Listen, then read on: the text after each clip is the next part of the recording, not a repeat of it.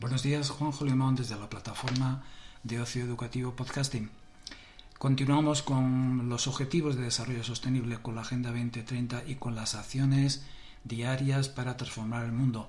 Ahora con el punto cuarto, el objetivo de desarrollo sostenible cuarto, educación de calidad. Diez acciones. La primera, enseñar tu lengua materna a inmigrantes, por ejemplo, en un centro juvenil.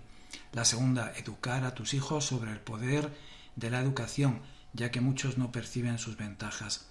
La tercera, entrega alimentos a los colegios para incrementar la asistencia. La cuarta, muestra a tus hijos películas o programas de televisión educativos y entretenidos.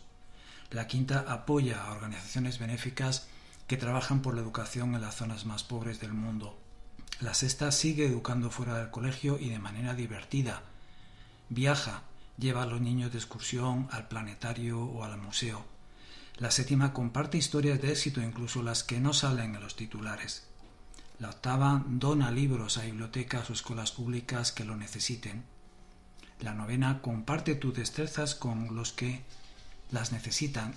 Y la décima en muchos países sacan a las niñas de la escuela antes de tiempo para casarlas. Inicia conversaciones que permitan debatir abiertamente sobre los problemas y sobre la forma de encontrar soluciones.